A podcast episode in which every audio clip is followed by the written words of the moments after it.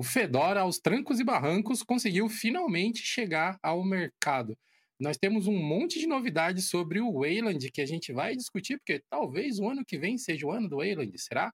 E no final das contas, o dinheiro move gnomos. A Fundação Gnome recebeu um grande aporte que pode mudar muita coisa também. Tudo isso nesse episódio do Geocast. A gente tem um monte de assuntos super interessantes para discutir aqui com vocês, para levar a nossa visão sobre isso e a gente gostaria também de depois receber a opinião de vocês nos comentários. E quando eu digo nós, eu quero dizer eu e o meu companheiro de Geocache aqui, Raul Craveiro. Seja muito bem-vindo de volta. Valeu. E aí, pessoal, beleza? Depois de alguns bons episódios, eu estou aqui de volta para a gente bater um papo bem bacana. Pois é, senhor Raul Craveiro, mas esse é um episódio especial para ter a sua presença aqui como representante oficial do Fedora Linux na equipe do GeoLinux. Porque dentre todos nós, você é o que provavelmente utilizou essa distribuição por mais tempo, né? Assim, consecutivamente, desde que você nos abandonou pro lado do maçã da. É, então, acho que hoje eu ser chamado de representante do Fedora vai ofender algumas pessoas, porque, né? Hoje, primariamente, eu uso Mac, mas já acho que passei quase dois anos usando diariamente. E assim, toda vez que eu vou fazer conteúdo no Linux, Assim, a não ser que seja algo específico, sei lá, do Ubuntu ou de qualquer outra distribuição, eu tô sempre usando no Fedora, então, por mais que seja na máquina virtual, é ainda, ainda disso que mais me agrada. E continua assim. Se um dia eu voltar pro Linux, definitivamente vai ser Fedora. Cara, eu não compartilho desse seu apreço pelo Fedora. Aliás, na verdade, o Fedora não compartilha de apreço nenhum por mim. Porque em todas as máquinas que eu tive a oportunidade de testar Fedora, ele simplesmente olha para minha cara e fala: não vou funcionar porque é você que está usando. Eu já tentei instalar no meu notebook, já tentei instalar na minha workstation, no computador do meu filho. Cara, ele não quer saber de mim. Eu acho que é pessoal. Porque, beleza, em notebook eu entendo quando, quando eu tinha um notebook. Acha? Quando eu tinha um notebook com aquela MX150, também não funcionava. Mas daí eu não vou dar culpa pro Fedora, porque aquela placa de vídeo. Não, ai, era horrorosa, horrorosa, horrorosa. E só funcionava em base Ubuntu. Principalmente por conta daquele negócio de placa híbrida e tal. Mas depois que eu mudei para um desktop, e mesmo com a NVIDIA, Nunca tive problema nenhum. Era instalar o Fedora, instalar lá o Akamod NVIDIA, reiniciar e pronto. Depois de uma certa versão do Fedora, eu precisava desabilitar o Wayland, porque mesmo instalando o NVIDIA, ele ficava no Wayland. Eu precisava desabilitar para ele usar o Shard, porque, tipo, hoje ainda não funciona muito bem, mas naquela época, tipo, funcionava zero, então tinha que fazer isso. E depois funcionava lisinho, lisinho, nunca tive problema nenhum. Pois é, pois é, cara. Inclusive, eu testei o Fedora recentemente. Não, o, era o 39 beta ainda, aqui na minha máquina de trabalho, que é um Ryzen com uma RTX 3060, enfim, a máquina que eu uso normal. E, cara, como foi difícil tentar fazer a placa de vídeo funcionar, até que chegou uma hora que eu simplesmente desisti e fui testar lá na máquina do meu filho que tem gráficos integrados e lá eu consegui pelo menos ver como é que a coisa funcionava. E máquina virtual vai bem, e parece que existem algumas combinações de processador e placa de vídeo que o Fedora fala assim: é, lamento informar, mas disso aí eu não gosto, eu não vou funcionar, não. não é, é estranho, porque realmente no desktop nunca tive problema. Já, né, tive, tive minha época de distro hop, então eu instalei o Fedora mais vezes do que eu gosto de admitir. Mas, tipo, realmente nunca tive problema para instalar. Eu tinha um Ryzen 3 3200G e eu, uma placa da NVIDIA, eu acho que era 1050 Ti. Tenho quase certeza. Já esqueci. Mas eu acho que era essa. E, tipo, sempre funcionou normalmente. No notebook, realmente, é... a história era outra. Realmente, quando eu usava notebook, eu usava... Acho que a maior parte do tempo eu usei Linux Mint, para ser sincero. Porque eu não gostava de usar o Ubuntu em si. E eu não lembro se ainda estava no, no hype do, do Pop OS. Eu acho que ainda não. Acho que daí eu já tinha mudado para para desktop. Mas realmente, tipo, em desktop nunca tive problema. Pelo menos não com isso, né? Particularmente. Isso é parte do charme, por assim dizer, do Fedora. Ao mesmo tempo que ele traz um monte de tecnologias novas que outras distros acabam esperando um pouquinho para testar. Eu, eu acho que meio que. E, e, isso que eu vou falar agora é uma opinião totalmente pessoal minha, tá, gente? Eu nunca vi ninguém falar isso em lugar nenhum. Mas o pessoal da. A impressão que eu tenho é que o pessoal das distros olha assim. Hum, saiu aquela tecnologia nova ali. Vamos esperar o Fedora pôr. que se eles quebrarem lá, eles vão acabar consertando, aí a gente pode usar que tá de boa. Já vamos deixar o Fedora ser o boi de piranha. Isso meio que aconteceu, por exemplo, com o Pipeware. Né? Você, você vai lembrar que né, o pessoal sofria com o Piper no começo, até o Fedora falou, oh, peraí, gente, agora é padrão, é isso aí. E aí o Piper deu aquele Sim. disparo de qualidade de funções assim em pouco tempo. E pior que justamente quando o Fedora colocou, né, por padrão, eu nunca tive problema. Eu, eu lembro que inclusive teve uma novidade, eu não sei, assim, né, já me falaram que não tem nada a ver com o Pipewire, mas foi a partir daquela versão, então para mim sempre vai ser a responsabilidade de Pipewire. Mas a partir da versão que eles colocaram por padrão, eu lembro que o fone Bluetooth ele tinha um comportamento diferente que eu sempre gostei disso no, no Windows e no Mac e não tinha no Linux, que era tipo, se você tava com o fone conectado no computador e você reiniciasse o computador, antes disso, ele simplesmente desconectava, obviamente, porque desligou o computador, e ele não reconectava automaticamente. Você tinha que ir lá, entrar no fone, colocar, às vezes se demorava muito tempo, você tinha que desligar o fone, ligar de novo, reconectar. Quando colocaram o Pipewire por padrão, ele reiniciava, ele já reconectava. E isso sempre aconteceu no Windows e no Mac. Não vou dar muito crédito pro Windows também, porque uhum. o Windows sempre me deu mais problema com Bluetooth do que qualquer outro sistema. Mas nisso ele funcionava bem. É, e a partir da versão com Pipewire, esse comportamento estava acontecendo. Não sei se foi o Pipewire, mas assim, ele já me conquistou ali porque no meu coração foi ele que fez isso. Então, realmente. E é, eu, eu nunca tive problema com isso, mas, mas realmente acho que o o, o, o Fedora, acho que em, em, muitos casos ele é o, o, João Bobo, né? Ele tá ali pra apanhar um pouquinho, tipo, deixa ele fazer primeiro, deixa ele testar. Tipo, beleza, ele apanhou ou não, deu certo? Então vamos lá. E, assim, tem seus prós e seus contras, né? Tem gente que quer justamente estar tá ali para testar, para quebrar cara, pra, pra se ferrar. Aí tem gente que não, ah, eu quero quando tiver super bem testadinho. Aí vai pro Debian. É, mas, tipo, tem, tem, tem seu espaço para tudo um dos motivos para o atraso do Fedora 39 foram realmente problemas com o suporte a uma arquitetura nova que está sendo suportada, que é o ARM. E a gente sabe que suportar a arquitetura ARM é algo bem mais complicado do que parece, porque é uma arquitetura que tem muitas variáveis, né? O ARM é um SOC, então ele é um system on chip, ele tem várias coisas ali é muito diferente de você oferecer suporte à Intel, de você oferecer suporte à AMD, que você tem os componentes separados. E, nossa, isso com certeza adiciona uma camada de complexidade muito maior no desenvolvimento, mas esse também não foi o único problema, né, Raul? ARM é um pouco mais complicado. Porque, tanto que muitas vezes você nem vê, tipo, ah, é uma ISO para ARM. É geralmente, ah, é uma ISO para Raspberry Pi. Sabe? Porque ela é feita, pensada pro Raspberry Pi. Porque, tipo, outros dispositivos ARMs podem ser um pouco diferentes. É, no Fedora já existem algumas versões já a versão de ARM, mas eu acho que essa versão é que eles estão dando suporte para o Raspberry Pi 5, se eu não me engano. É, só que aí deu um monte de bug. Eles chegaram até a considerar, tipo, de lançar o sistema mesmo assim e depois lançar uma atualização para corrigir esses problemas, porque era especificamente na imagem de Raspberry Pi. E eu imagino que eles tenham minimamente alguns números aqui ali, tipo, claro, né, é, principalmente downloads, né? Imagino que, tipo, downloads de, da ISO de ARM deve ser muito menor do que na de x86. Então, por isso que talvez eles tivessem considerado, tipo, lançar mesmo assim e depois só atualizar. Mas aí, quando eles estavam preparando a imagem para isso, apareceu mais bug ainda. E aí, tipo, bug com bug com bug com bug, e tipo, muita coisa. eles falaram, não, vamos adiar. Aí eles fizeram aquela reunião do go, no go, que é, acho que é esse o nome que eles dão. É. E aí eles falaram, não, vamos adiar. Aí adiou para dia 7 de novembro. Que curiosamente, aí, aí, lançou e curiosamente, tipo, dá 20 anos e um dia do lançamento da primeira versão do, do Fedora. Que eu acho que deveria já ter sido planejado para essa data, porque, tipo, deu super certo, sabe?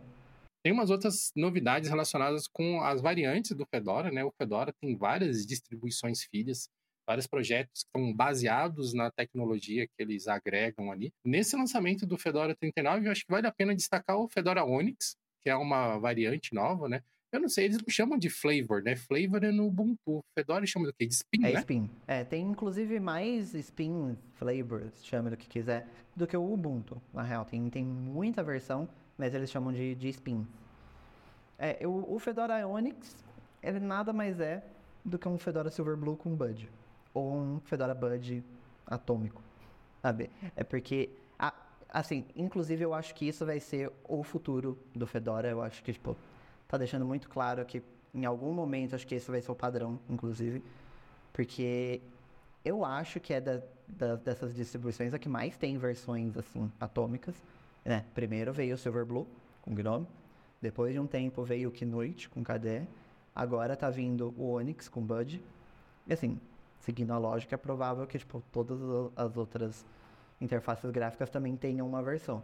Ou pelo menos as principais ali, talvez um XFCE também. Ali debaixo do capô, uma característica dessas novas versões atômicas que vale a pena citar é que agora eles estão usando aquele esquema similar ao que o pessoal do Vanilla OS faz. Então eles têm um core que é fixo, imutável, e a partir desse core eles adicionam outras camadas que são a, a interface gráfica, os programas específicos daquela distribuição. Então meio que passou a existir uma, uma base imutável única que serve de modelo, por assim dizer, onde podem ser construídas diversas outras variantes, diversos outros spins do Fedora em cima disso, sem mexer no core. Não sei, eu gostaria de testar. Como eu disse, o Fedora me odeia e eu tentei por, sei lá, semanas fazer o Fedora Silverblue funcionar aqui na minha máquina, mas o Silverblue especificamente, ele tem problemas com o driver proprietário da Nvidia, que é extremamente necessário para poder fazer o meu trabalho. E, enfim, ele tem lá uns tutoriais, mas não funciona. Eu não consegui fazer funcionar, pelo menos. E aí eu acabei tendo que dropar isso. Mas, por outro lado, eu consegui testar o Tumbleweed, o OpenSUSE, que é mais ou menos parecido.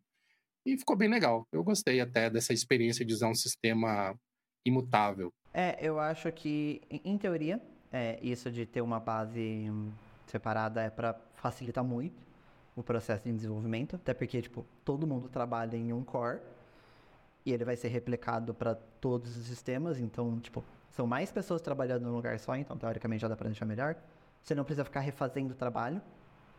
E, tipo, facilita também para você ter versões com interfaces também, porque, tipo, você consegue fazer só aquele pacotinho ali da interface gráfica, seja ela qual for, e você consegue ter várias versões assim.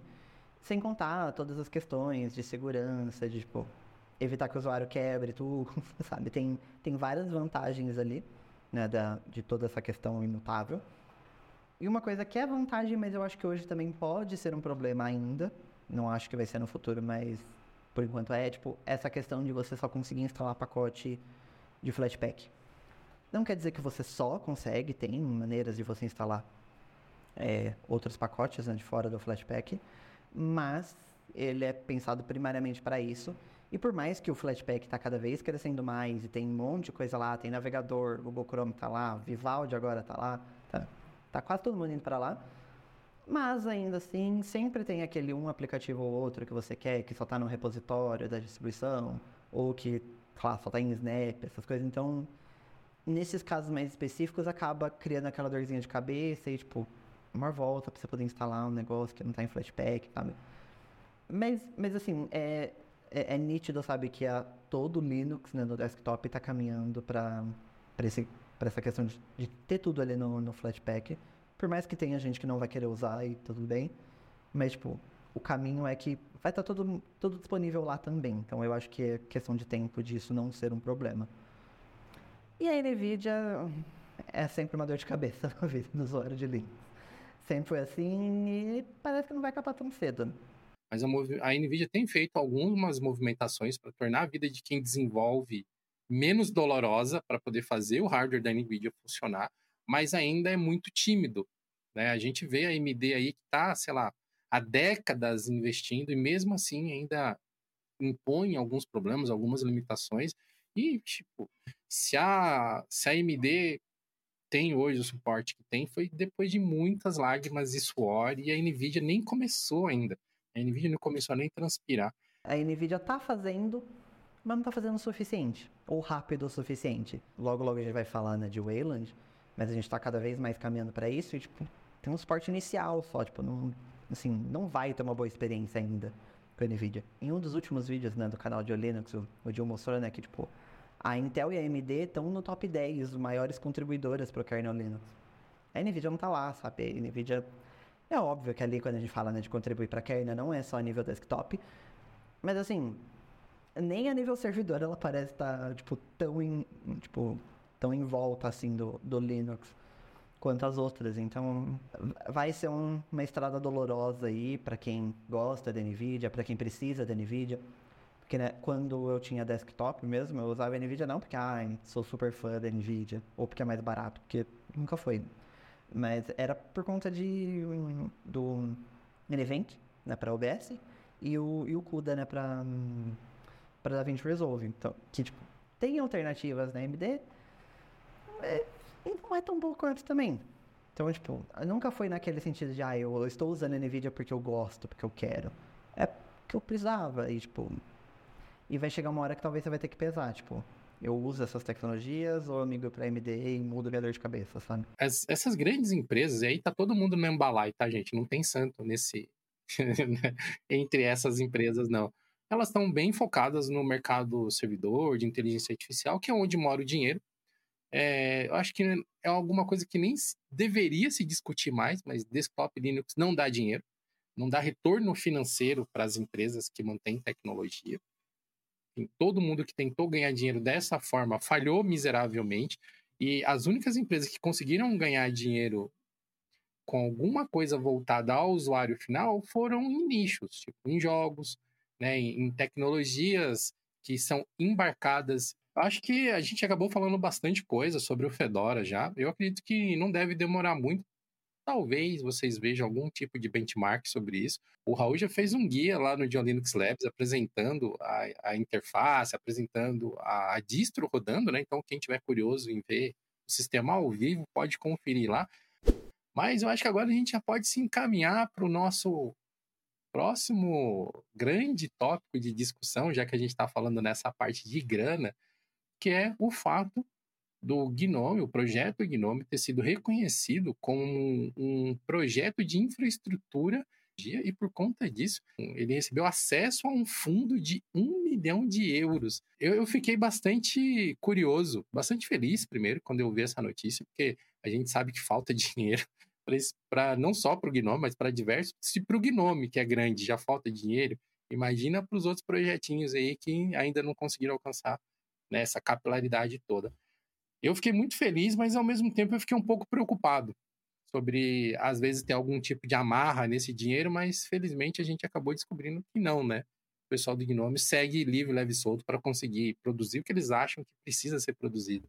Eu vi essa notícia, a primeira coisa que eu pensei é, tipo, o que, que eu faria com um milhão de euros? Hoje eu acho que a primeira coisa que eu faria é para um lugar que não faz calor. Que ele tem como objetivo fornecer meios financeiros para que tecnologias que têm um grande impacto no mercado, na comunidade de forma geral, consigam continuar se desenvolvendo. E eles estabelecem alguns objetivos. Eles não chegam lá, ó, oh, tá aqui, ó, um milhão, beijo, me liga. No caso do Gnome, existe uma lista considerável até de coisas que precisam ser executadas.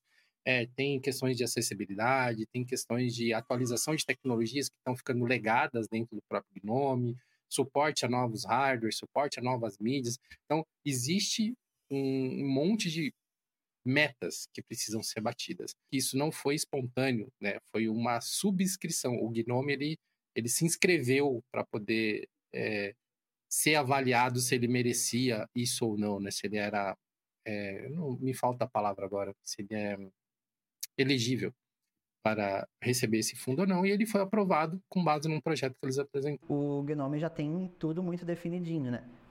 Eu confesso que eu achei que a explicação deles, pelo menos para o público, foi um tanto quanto vaga. Mas pode ser que seja de propósito. Pode ser, tipo, literalmente qualquer coisa, porque melhorar a acessibilidade é, é super amplo, né? Mas eu acho que é interessante ver, um, né, que o Gnome está sendo valorizado, né? A ponto de ganhar um milhão de euros que não é pouca coisa. E dois, que a gente vai ver várias melhorias assim, e parece ser muito um, correções ali dos, dos, problemas internos, sabe? Não é tipo, ai, nossa, o Gnome vai mudar completamente a interface, o Gnome vai receber uma tecnologia super nova.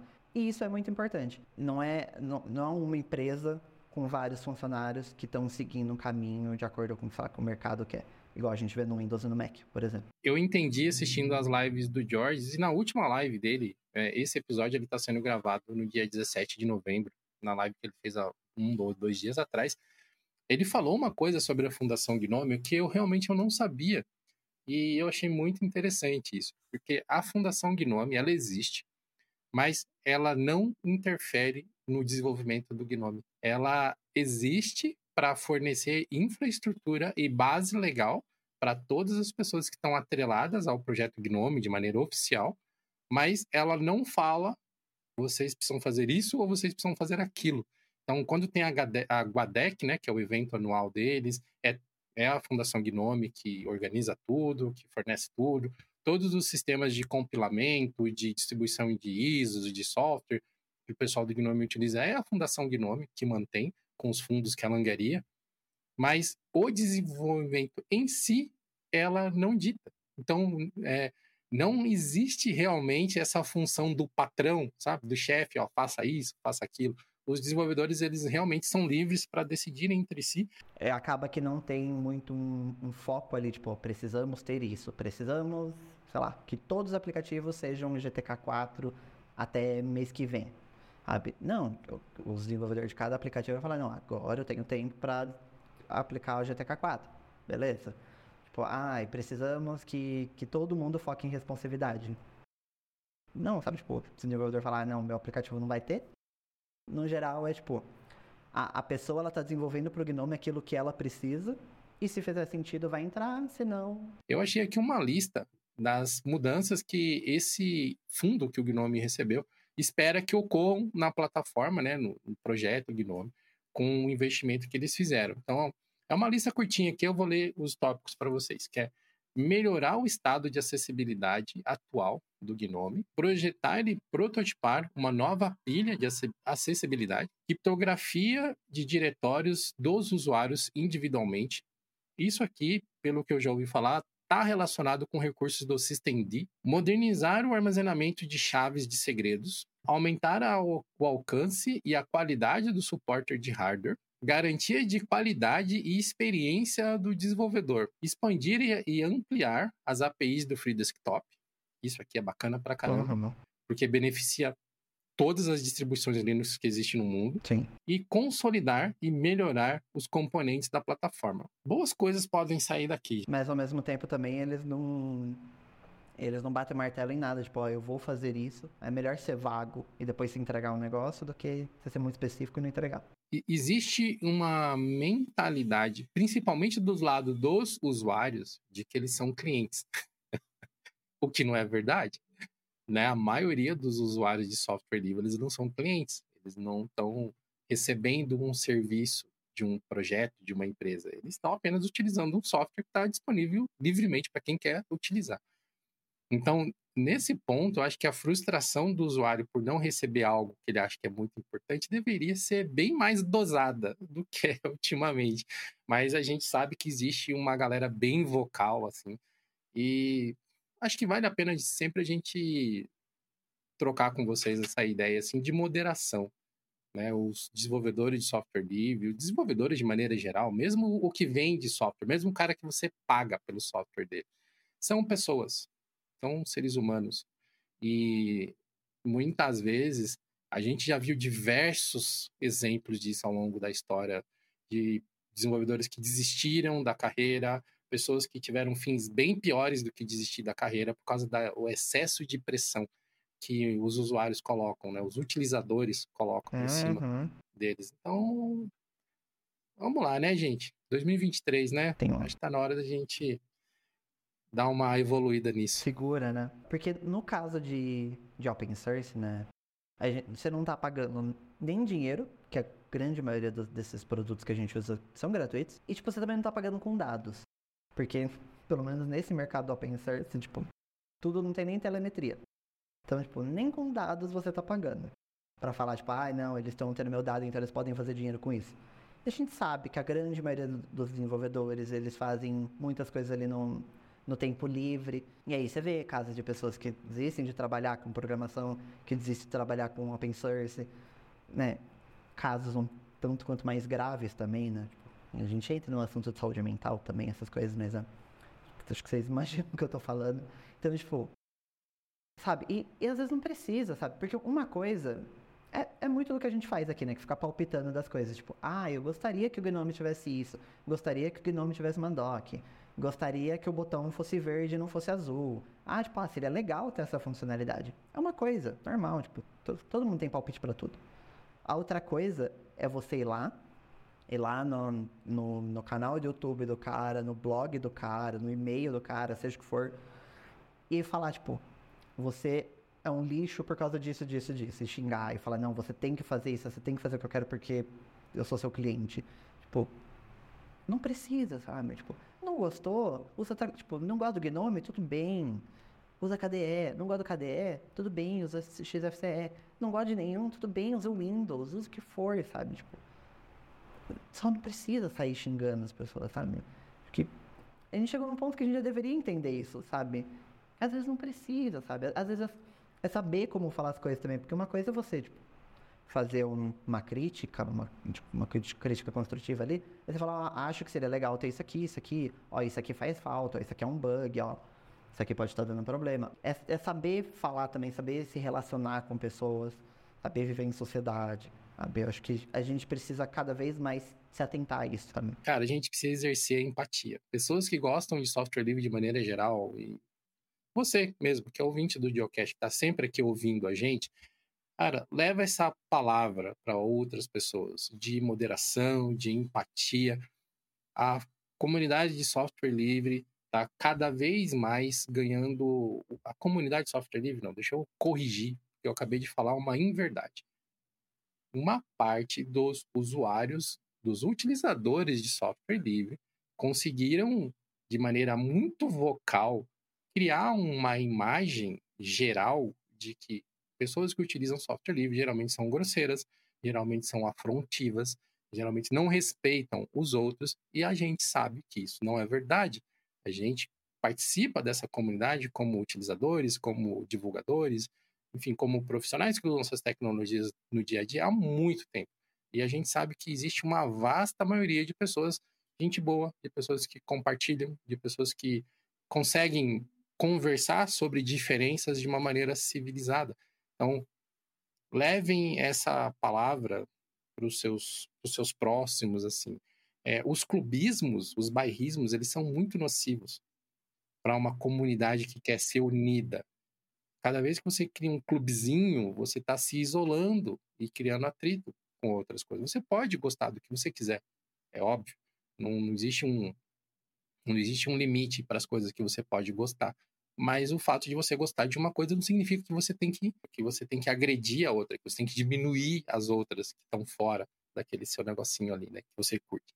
Então, fica essa palavra, né? Dá para você gostar de alguma coisa sem precisar atacar as outras. Eu acho que tem uma questão também que é, é pura lógica. Você não vai conseguir convencer alguém da sua verdade atacando o que ela acredita.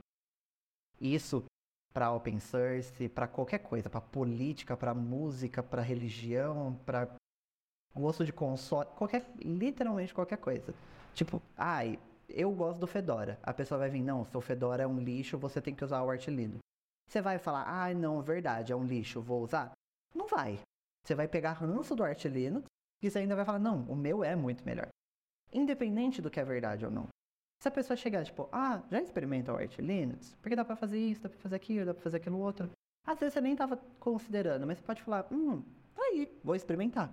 Pode ser que goste, pode ser que não, mas você tá sendo muito mais receptivo com a pessoa. Você não vai conseguir convencer as pessoas de experimentar aquilo que você gosta sendo agressivo, sabe? Você quer trazer mais pessoas pro Linux? Fala, ah, já pensou nisso aqui, ó? Já pensou em usar esse sistema, ó? Sabe esse problema que você tá tendo aqui no Windows? Sabe esse problema que você tá no Mac? Aqui, ó, funciona desse jeito, desse jeito, isso aqui é muito melhor. Você vai falar, hum, talvez, é, vai resolver meu problema. Ah, sabe o Steam Deck que você tanto gosta? Tá rodando Linux embaixo, olha aí, dá pra rodar jogo. Bom, a gente acabou falando de várias coisas a respeito do projeto Gnome. E... Mas, enfim, nem só de Gnome vive o Wayland. Na verdade, acho que o KDE recentemente fez uma movimentação bem mais agressiva em relação, em direção ao Wayland do que o Gnome vem fazendo. O Gnome, ele tá ali sempre no passo do elefantinho, adicionando as funções, e já funciona muito bem no Wayland há bastante tempo, se você tiver né, o prazer de não estar tá utilizando NVIDIA na sua máquina. Recentemente até surgiu lá no nosso fórum, né, o plus.diolinux.com.br, você pode entrar lá e se cadastrar, uma discussão perguntando se 2024 finalmente será o ano do Wayland. O que, que você acha, Raul? Eu não sei se exatamente 2024, mas que vai ser o ano, mas eu acho que tá começando. Até porque não é só o Cadê Plasma que tá anunciando isso, né? Porque ó, o Cadê Plasma anunciou que vai ser por padrão. O Linux Mint anunciou que a próxima, a, não a próxima versão, né, mas que eles estão começando a trabalhar, que eles querem trazer Linux Mint com Wayland. Só que aí, justamente, no caso deles, não é 2024. Eu, se eu não me engano, é 2026, que é o, que é o plano de, tipo, ter de fato com Wayland. Ano que vem já vai ter uma versão inicial ali, um suporte inicial, mas cheio de bug, sabe? É suporte inicial mesmo. É, é inicial tal qual é NVIDIA no Wayland, sabe? Funciona, mas você não usa, sabe? É, e o Elementary também já anunciou que o Elementary 8 vai ter suporte para o Wayland. Só que aí no caso do Elementary, sabe-se lá Deus quando que vai lançar, se vai ser ano que vem, se vai depois, não saber.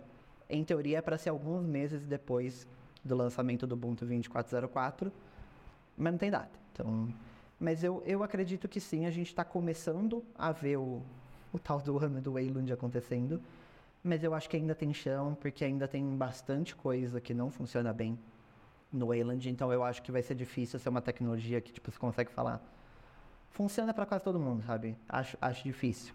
Porque, tipo, NVIDIA, por exemplo, funciona daquele jeito. E tem várias outras questões que são meio problemáticas. E, tipo, justamente como eu sempre usei NVIDIA, eu nunca nem tive a chance de testar, de fato. Mas eu sei, né, por relatos, que o Wayland sempre teve muito problema com compartilhamento de tela. Eu sei que hoje tem uma solução, mas eu não sei se ela já é 100%. E tem várias outras pequenas coisinhas. Mas eu acho que também é questão de tempo para tipo, se tá todo mundo usando o Wayland, vai todo mundo querer resolver esses problemas do Wayland. Então, eu acho que, tipo, cada, a gente vai ver essa, é, esse gráfico subindo cada vez mais, sabe? Porque mais pessoas usando vai querer corrigir mais. Então, eu acho que é, assim, definitivamente a gente está caminhando para ver o Wayland fazendo sucesso e o Shorg finalmente correndo. Ele não é exatamente uma tecnologia nova, mas ele começou a ganhar tração há bem menos tempo do que o Short. Eu realmente acho que a partir de 2024 nós vamos ver um aceleramento, sim, melhoria e do complemento e o Wayland ficando cada vez mais completo, mas eu, eu sou meio avesso a essa ideia de ano de alguma coisa.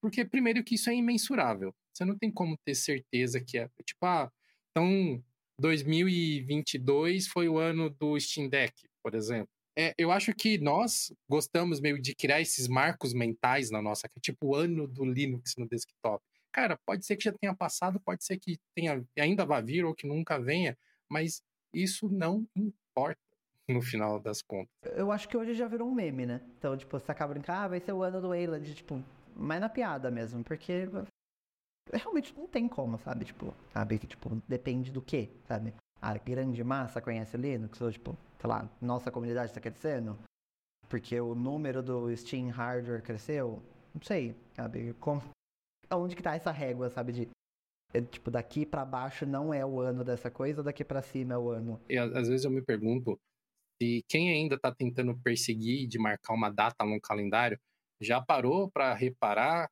que, sei lá, 90% da internet hoje roda sobre Linux. Os celulares mais utilizados no mundo hoje, em número de aparelhos, é tudo Linux. Smart TVs são Linux. É, tipo, gente, já foi, já tá aí. Que, o que, que, exatamente vocês estão esperando que aconteça? Sei lá, vai baixar alguém é, brilhando do céu e falando, gente, finalmente chegamos no ano do Linux? É algo assim que estão esperando? Eu não estou muito entendendo isso aí. Ah, porque literalmente o único mercado onde o Linux não dominou foi o desktop que de resto o Linux está aí. Em alguns mercados, não exatamente o Linux, mas uns parentes distantes deles. Tipo, até em mercado de console, por exemplo, o, o Nintendo Switch ele é baseado em BSD. Não é Linux. É, é, ali, ó, é um, é um conhecido, vamos dizer assim. E, tipo, o, o Nintendo Switch hoje já é o terceiro console mais vendido da história. Então, tipo, dá para falar que, que realmente tem um, um mercado grande aí, sabe? É, e provavelmente não, o Switch 2, Switch Pro, chame como quiser, também vai seguir nessa mesma linha de BSD. Então, tipo, a gente vai ver mais ainda. E o Steam Deck também fazendo sucesso, trazendo literalmente o, o Linux desktop, né? Só que não, num, num consolinho ali. Então, tipo. Mas como que a gente vai mensurar? Porque, tipo, 2 milhões de vendas do, do Steam Deck é muita coisa, comparado, sei lá, com o que a gente anda no desktop, ou é pouca coisa, sei lá, levando em consideração que o, que o Nintendo Switch já vendeu 130 milhões, alguma coisa assim. Não sei, sabe? É difícil, difícil mensurar isso. Mas hoje eu já entro mais nessa pelo meme, sabe? E eu, acho que um pouco de percepção também. Tá, igual sempre teve também a discussão do ano do podcast. Que acho que um, uma outra comunidade que sempre teve essa, essa questão do ano, do não sei o que, é o mercado de podcast. Que até, até pouco tempo atrás era um mercado de nicho. Aí com a populariza popularização do MesaCast, que inclusive agora entra a discussão se isso é podcast ou não, ali virou o ano do podcast. Ou esse ano é o ano do podcast, porque esse ano é mais popular do que o ano passado? Eu tô curioso para ver. Eu espero que o Eland realmente evolua a passos largos, assim como a gente acabou de falar do Pipewire, né? Porque, cara, quem não quer ter uma tecnologia nova, moderna, que suporta seu hardware da melhor maneira possível, funcionando sem você ter que ficar três horas ali digitando comandos no, no terminal, sabe? Simplesmente instalar e funcionar. Isso é fantástico. Espero que chegue realmente esse ano que o Wayland seja onipresente. E vai ser bom para todo mundo. Também eu acho que é questão de tempo também da gente ver o Wayland superando o Shard, até porque o Shard ele tá no estágio de manutenção. Ele ainda tem muito mais coisas que o Wayland, porque ele tem muito mais tempo de estrada, então já foi feito muita coisa, mas hoje ele tá no estágio de manutenção, então tipo, não se faz mais nada nele, enquanto o Wayland tá, tá sendo desenvolvido. Então é questão de tempo, né? Ele chegar e passar o, o Shard e deixar ele para trás. E aí sim, aí que eu acho que vai ser o ano do Wayland, de fato. Porque é onde as pessoas vão poder usar o Wayland e falar, tá aí, não sinto necessidade de mudar para Shorg para nada. É o, o, ponto onde as pessoas vão poder usar o, o, o, Linux sem sequer precisar se preocupar em saber o que é o Wayland e o que é Shorg. Elas vão atrás se elas quiserem, mas tipo, sei lá, minha tia quando vai usar o computador, ela não precisa saber o que é um Wayland, o que é um compositor. Sabe? Ela pode saber se ela quiser, mas não que ela precisa, sabe? E hoje, tipo, sei lá, ai, nossa, não funciona o compartilhamento de tela no Google Meet. Ah, não, mas é o compositor, troca pro Shorg. Mas o que, que é Shorg? Como que faz isso? Sabe? É, são, são problemas ali que hoje eu acho que ainda é um empecilho grande, mas que é questão de tempo para isso sumir, né? É lógico que vale a pena a gente sempre deixar uma nota aqui que muito do trabalho que as, os projetos estão fazendo é porque realmente eles precisam criar coisas novas para que o Wayland funcione. Principalmente quando a gente fala de grandes interfaces gráficas, que são pilhas gigantescas de código, de milhões de linhas de código. Tem muito trabalho a ser feito para que funcione, que algumas coisas funcionem, simplesmente funcionem no Wayland. Então, esse é um ponto, né? Fazer a parte gráfica que já existe hoje adaptada ao Shorg funcionar no Wayland. E outro ponto, que é o que eu e o Raul estamos citando mais especificamente, que é o desenvolvimento das tecnologias relacionadas ao Wayland em si, né? até que ele chegue nesse ponto de não fazer mais diferença. Então, eu realmente não sei. É, hoje, eu acho que a, a, até onde eu saiba, as empresas que mais estão investindo nesse desenvolvimento do Wayland são a Valve, a Red Hat, pelo que eu saiba. Uh, não sei se tem mais alguma que se destaque nesse momento. Talvez o pessoal da Endless, se eu não me engano. Mas você que está ouvindo aí o Geocast tem um pouco mais de informação, deixe os comentários no post desse episódio, tragam mais informações, tragam links sobre o que está acontecendo nesse momento no Wayland. É, eu eu estou esperançoso. Eu sempre gosto de ver essas tecnologias emergindo e evoluindo. Acho que a gente nasceu numa época muito boa para isso, porque é bizarro pensar que tipo nem meio século atrás, tipo, não tinha 90% das tecnologias que a gente usa hoje em dia, ou as que tinham não era no, no nível do que é hoje. Falar, pegar um computador daquela época de hoje, tipo, rápido, não, não tem nem como comparar. Meu relógio é mais poderoso que, que, que o computador daquela época. É. Jamais ia imaginar ter um, um computador dentro do relógio, que a gente já tá falando de inteligência artificial, que você ia estar tá conversando com o computador, sabe? E que você tem um celular que você tem um quadrado de, de alumínio para falar com todo mundo, sabe? É, é bizarro, sabe? Então. E, assim, tipo, a gente vai entrando cada vez mais, tipo, na, nas tecnologias vai ficando cada vez mais absurdo. Até a gente chegar num, algo como Wayland, por exemplo. Quando você pensa na tecnologia, você está pensando lá no celular, tipo, ou, sei lá, no Steam Deck, mas você não pensa que dentro do Steam Deck tem um Arch Linux, tem um KDE, tem um Wayland, porque o, o Steam Deck, né, ele usa o, o, o Wayland, inclusive, já, inclusive, a Valve tem trabalhado no HDR pro, pro Linux, então, tipo, todo mundo aí que estiver usando HDR, provavelmente tem mão da Valve. E tem muita coisa, sabe? A tecnologia é muito ampla e ela evolui muito rápido, sabe? É absurdo pensar que tudo isso aconteceu em 40 anos. As coisas surgiram, morreram, surgiram outras. Talvez vão morrer de novo, surgir mais. Bom, pessoal, acho que a gente conseguiu cobrir os principais tópicos que a gente queria discutir hoje com vocês aqui, que é, enfim, as novidades do Fedora 39, um pouco da nossa história com o Fedora também, a gente acabou dando uma viajada, talvez, nesse assunto, o fato do Gnome ser reconhecido como um projeto de infraestrutura que é importante e é indispensável para a manutenção de diversas tecnologias, isso é realmente um marco. E o que será do Wayland no futuro? São bastante tópicos interessantes. Agradeço o Raul por me ajudar aqui a destrinchar esses tópicos e trocar uma ideia sobre isso. A gente sempre quer ouvir a opinião de vocês nos comentários também, né? O que, vocês acham desse assunto. Inclusive, quero agradecer pelo convite de ter voltado aqui para o Geocast, que faz tempo que não participo. É pontuar, inclusive, que todas as notícias que a gente cobriu aqui, basicamente tudo aconteceu no último mês. Então, tipo, tem muita coisa acontecendo. Não só no mundo da tecnologia como todo, mas até, tipo, quando a gente faz o recorte de open source, ainda tem muita coisa acontecendo. Inclusive, já aproveitar fazer meu jabá, né? que toda semana no GeoLinux Labs a gente tem o quadro do GeoLinux News, que a gente fala, né? Não todas, mas a grande maioria das notícias do que aconteceu no mundo da tecnologia e principalmente do open source. Então, tipo, se vocês quiserem saber tudo o que aconteceu ali em primeira mão, acompanha. Lá no canal de Linux Labs a gente tem vários outros vídeos também. Tem esse próprio Geocast, tem cortes do Geocast, tem vários tutoriais, unboxing, review. Tem muito conteúdo legal, muita coisa aí que está sendo planejada já para vocês.